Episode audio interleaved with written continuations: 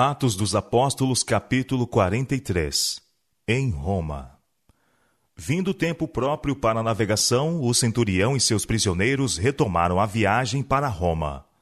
Um navio alexandrino, o Castor e o Pollux, tinham invernado em Malta, em sua viagem para o oeste, e nele os viajantes embarcaram. Embora um pouco retardada por ventos contrários, a viagem foi concluída e o navio lançou âncora no belo porto de Pateoli, na costa da Itália. Nesse lugar havia uns poucos cristãos, e eles se empenharam com Paulo para permanecer com eles por sete dias. Privilégio esse bondosamente concedido pelo centurião. Desde que receberam a epístola de Paulo aos Romanos, os cristãos da Itália tinham avidamente desejado uma visita do apóstolo. Não haviam imaginado vê-lo como prisioneiro, mas seus sofrimentos apenas o tornaram mais querido deles. Sendo a distância de Pateoli a Roma de apenas uns 220 quilômetros e estando o porto marítimo em constante comunicação com a metrópole, os cristãos de Roma foram informados da aproximação de Paulo, e alguns deles se adiantaram para encontrá-lo e saudá-lo. No oitavo dia depois de sua chegada, o centurião e seus prisioneiros retomaram o caminho de Roma.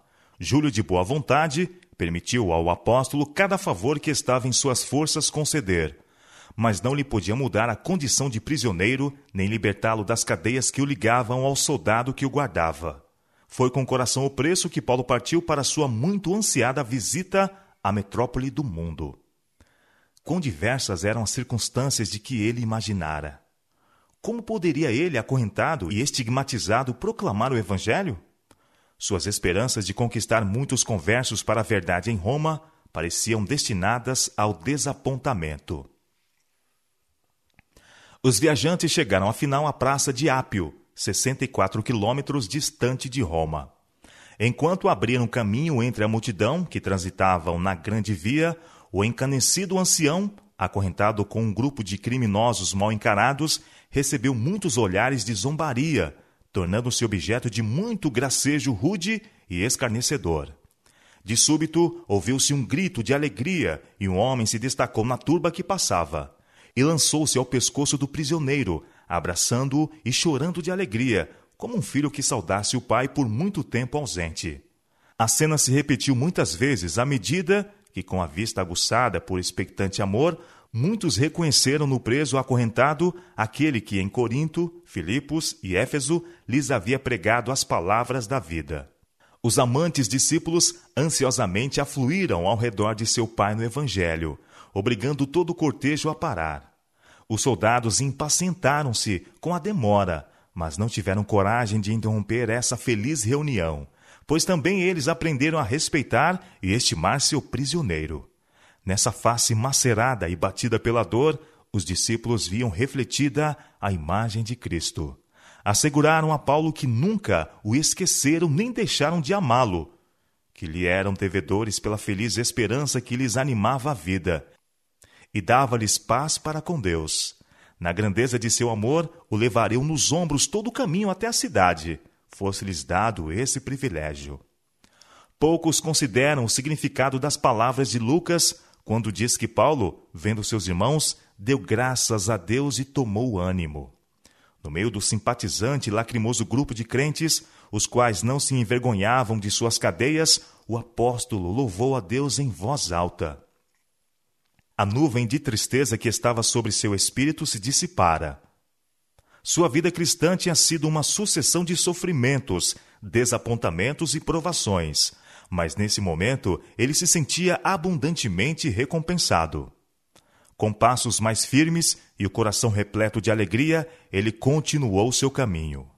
Não podia queixar-se do passado nem temer o futuro. Cadeias e aflições o esperavam. Isso ele sabia, mas sabia também que lhe coubera libertar as pessoas de um cativeiro infinitamente mais terrível, e se rejubilava em seus sofrimentos por amor de Cristo. Em Roma, o centurião Júlio entregou seus prisioneiros ao comandante da guarda imperial. A boa referência que deu de Paulo, somada à carta de Festo, permitiram ser o apóstolo favoravelmente considerado pelo comandante e, em vez de ser trancado na prisão, foi-lhe permitido viver em uma casa alugada. Embora ainda ficasse constantemente acorrentado a um soldado, tinha liberdade para receber seus amigos e trabalhar para o avanço da causa de Cristo. Muitos dos judeus que haviam sido banidos de Roma alguns anos antes tiveram permissão para voltar, de maneira que então ali se encontravam em grande número. A eles, antes de tudo, queria Paulo apresentar os fatos que diziam respeito a si mesmo e à sua obra antes que os seus inimigos tivessem ocasião de os incitar contra ele. Três dias depois de sua chegada a Roma, portanto, reuniu os líderes judeus e, de maneira simples e direta, declarou por que viera a Roma como prisioneiro. Varões irmãos, disse ele, não havendo eu feito nada contra o povo ou contra os ritos paternos, vim contudo preso desde Jerusalém, entregue nas mãos dos romanos, os quais, havendo-me examinado, queriam soltar-me, por não haver em mim crime algum de morte. Mas, opondo-se os judeus, foi-me forçoso apelar para César, não tendo, contudo, de que acusar a minha nação. Por essa causa vos chamei, para vos ver e falar, porque pela esperança de Israel estou com essa cadeia. Atos capítulo 28, versos 17 a 20. Ele nada disse dos abusos que havia sofrido às mãos dos judeus, nem das repetidas tramas para assassiná-lo. Suas palavras caracterizaram-se pela prudência e bondade. Ele não estava procurando ganhar atenção pessoal ou simpatia, mas defender a verdade e manter a honra do Evangelho. Em resposta, seus ouvintes afirmaram que não tinham recebido acusação alguma contra ele por carta pública ou particular, e que nenhum dos judeus que tinham vindo a Roma o acusara de qualquer crime. Expressaram ainda um forte desejo de ouvir as razões de sua fé em Cristo. Quanto a essa seita, disseram, notório nos é que em toda parte se fala contra ela. Atos capítulo 28, verso 22. Uma vez que eles próprios desejavam isso, Paulo pediu que escolhessem um dia quando lhes apresentaria as verdades do Evangelho. No tempo marcado, muitos foram ter com ele a pousada, aos quais declarava com bom testemunho o reino de Deus e procurava persuadi-los à fé em Jesus, tanto pela lei de Moisés como pelos profetas, desde pela manhã até a noite. Atos capítulo 28, verso 23. Ele relatou-lhe sua experiência e apresentou argumentos das Escrituras do Antigo Testamento com simplicidade, sinceridade e poder. O apóstolo mostrou que a religião não consiste em ritos e cerimônias, credos e teorias. Se assim fosse, o homem natural poderia entendê-la pela pesquisa, como entende as coisas do mundo. Paulo ensinou que a religião é uma coisa prática, uma energia salvadora um princípio inteiramente de Deus, uma experiência pessoal do poder renovador de Deus sobre o coração. Mostrou como Moisés tinha apontado Cristo a Israel como profeta a quem deviam ouvir, como todos os profetas haviam testificado dele como grande remédio de Deus para o pecado, o inocente que devia levar os pecados do culpado. Paulo não censurou sua observância de formas e cerimônias mas mostrou que, enquanto mantinham o ritual com grande exatidão, estavam rejeitando a Cristo, que era o antítipo de todo aquele sistema. Paulo declarou que, antes da conversão, tinha conhecido a Cristo, não por contato pessoal, mas simplesmente pela concepção que, em comum com outros, tinha nutrido concernente ao caráter e obra do Messias por vir. Tinha rejeitado a Jesus de Nazaré, considerando-o impostor porque ele não preenchia essa concepção. Finalmente, a visão que passara a ter de Cristo e sua missão era muito mais espiritual e exaltada, pois tinha sido convertido. O apóstolo afirmou que não lhes apresentava Cristo segundo a carne. Herodes tinha visto a Cristo nos dias de sua humanidade. Vira-o Anás. Pilatos, os sacerdotes e príncipes tinham-no visto. Viram-no os soldados romanos, mas não o haviam visto com os olhos da fé não o tinham visto como o Redentor glorificado. Receber a Cristo pela fé, ter dele um conhecimento espiritual, era mais para desejar que um contato pessoal com ele, como apareceu na terra. A comunhão com Cristo, na qual Paulo agora se rejubilava, era mais íntima, mais duradoura que um mero e humano companheirismo terrestre. Ao falar Paulo do que sabia e testificar do que vira, concernente a Jesus de Nazaré, como a esperança de Israel, os que honestamente estavam procurando a verdade foram convencidos. Em alguns espíritos, pelo menos, suas palavras produziram uma impressão que jamais se apagou. Mas outros se recusaram obstinadamente a aceitar o claro testemunho das Escrituras, mesmo quando apresentado a eles por alguém que tinha especial iluminação do Espírito Santo. Eles não podiam refutar seus argumentos, mas se recusaram a aceitar suas conclusões. Muitos meses se passaram depois da chegada de Paulo a Roma, antes que os judeus de Jerusalém aparecessem pessoalmente para apresentar suas acusações contra o prisioneiro. Tinha sido repetidas vezes impedidos em seus desígnios, e agora que Paulo deveria ser julgado perante o mais elevado tribunal do Império Romano, não tinham desejo de se arriscar a mais uma derrota. Lísias, Félix, Festo e Agripa tinham todos declarado acreditar na sua inocência.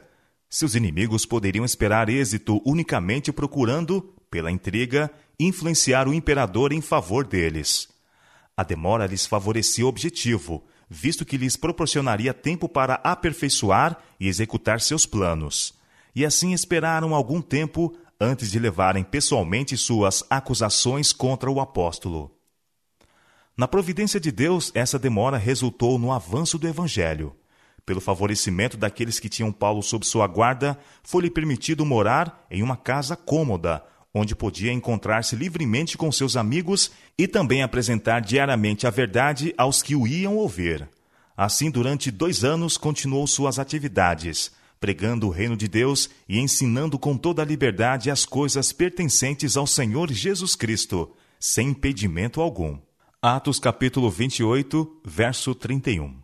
Durante esse tempo, Paulo não se esqueceu das igrejas que havia estabelecido em muitas terras. Compreendendo os perigos que ameaçavam os conversos da nova fé, o apóstolo procurou tanto quanto possível satisfazer-lhes as necessidades por meio de cartas de admoestação e instrução prática. E de Roma enviou obreiros consagrados para trabalharem não somente por essas igrejas, mas em campos que ele próprio não tinha visitado. Tais obreiros, como sábios pastores, fortaleciam a obra tão bem iniciada por Paulo. E o apóstolo, que se conservava informado das condições e perigos das igrejas, mediante comunicação constante com elas, estava habilitado a exercer uma sábia direção sobre todas. Desse modo, enquanto estivesse aparentemente separado do trabalho ativo, Paulo exercia uma influência maior e mais duradoura do que se estivesse livre para viajar entre as igrejas como nos anos anteriores. Como prisioneiro do Senhor, ele retinha mais firmemente as afeições de seus irmãos, e suas palavras, escritas por quem estava em cadeias por amor de Cristo, impunham maior atenção e respeito do que quando ele estava pessoalmente com eles. Não antes que Paulo fosse deles separado, compreenderam os irmãos quão pesados eram os encargos que ele tinha levado em benefício deles. Até então, tinham-se em grande parte escusado de responsabilidades e obrigações, porque sentiam a falta de sua sabedoria, tato e indomável energia. Mas agora, deixados em sua inexperiência a aprender as lições que tinham rejeitado, apreciaram seus conselhos, advertências e instruções como não haviam considerado seu trabalho pessoal. E, ao aprenderem de sua coragem e fé durante sua longa prisão, foram estimulados a maior fidelidade e zelo na causa de Cristo.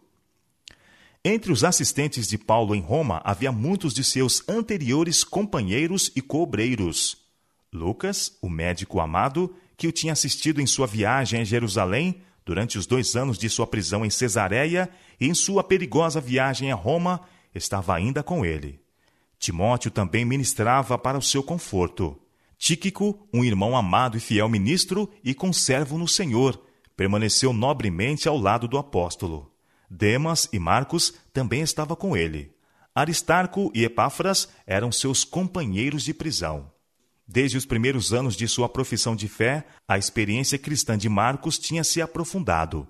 Ao estudar mais acuradamente a vida e a morte de Cristo, tinha ele obtido mais clara visão da missão do Salvador, suas provas e conflitos lendo nas cicatrizes das mãos e pés de Cristo as marcas de seu serviço pela humanidade e até onde leva a abnegação para salvar os perdidos e quase a perecer, Marcos se dispusera a seguir o Mestre no caminho do sacrifício.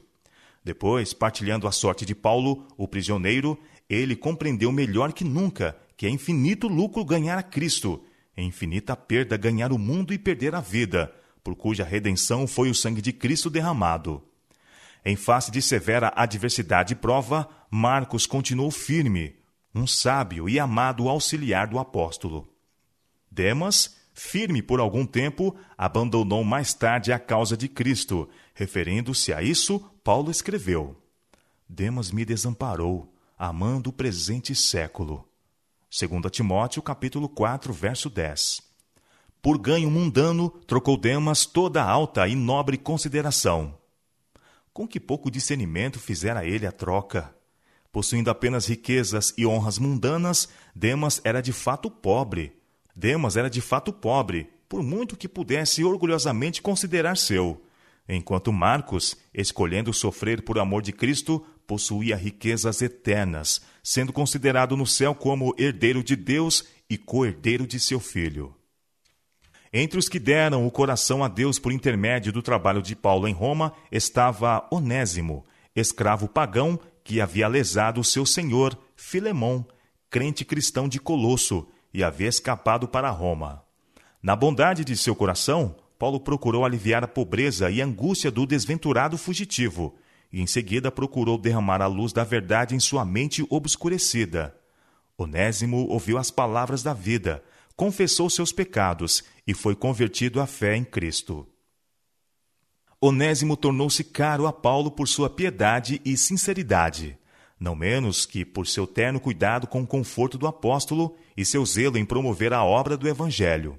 Paulo viu nele traços de caráter que poderiam torná-lo um útil auxiliar no trabalho missionário e aconselhou a retornar sem demora a Filemão, suplicar-lhe perdão e fazer planos para o futuro o apóstolo prometeu responsabilizar-se pela soma de que Filemão havia sido roubada. Estando pronto para enviar Tito com cartas para várias igrejas na Ásia Menor, enviou com ele Onésimo. Era uma severa prova essa para o servo, apresentar-se ao Senhor a quem havia lesado, mas havia sido convertido de verdade e não se furtou a esse dever. Paulo tornou Onésimo portador de uma carta a Filemão, na qual com seu usual tato e bondade, o apóstolo pleiteava a causa do servo arrependido e manifestava o desejo de retê-lo para seu serviço no futuro. A carta começava com uma afetuosa saudação a Filemão, como um amigo e cooperador. Graças a vós e paz da parte de Deus nosso Pai e da parte do Senhor Jesus Cristo. Graças dou ao meu Deus, lembrando-me sempre de ti nas minhas orações ouvindo a tua caridade e a fé que tens para com o Senhor Jesus Cristo e para com todos os santos, para que a comunicação da tua fé seja eficaz no conhecimento de todo o bem que em vós há por Cristo Jesus. Filemão, versos 4 a 6. O apóstolo recordava Filemão que cada bom propósito e bom traço de caráter que ele possuía devia-o à graça de Cristo. Somente esta o tornara diferente dos perversos e pecadores. A mesma graça pode transformar o mais vil criminoso num filho de Deus e útil obreiro no Evangelho. Paulo podia ter imposto a Filemão seu dever como cristão, mas escolheu antes a linguagem da súplica. Sendo eu tal como sou, Paulo, o velho, e também agora prisioneiro de Jesus Cristo.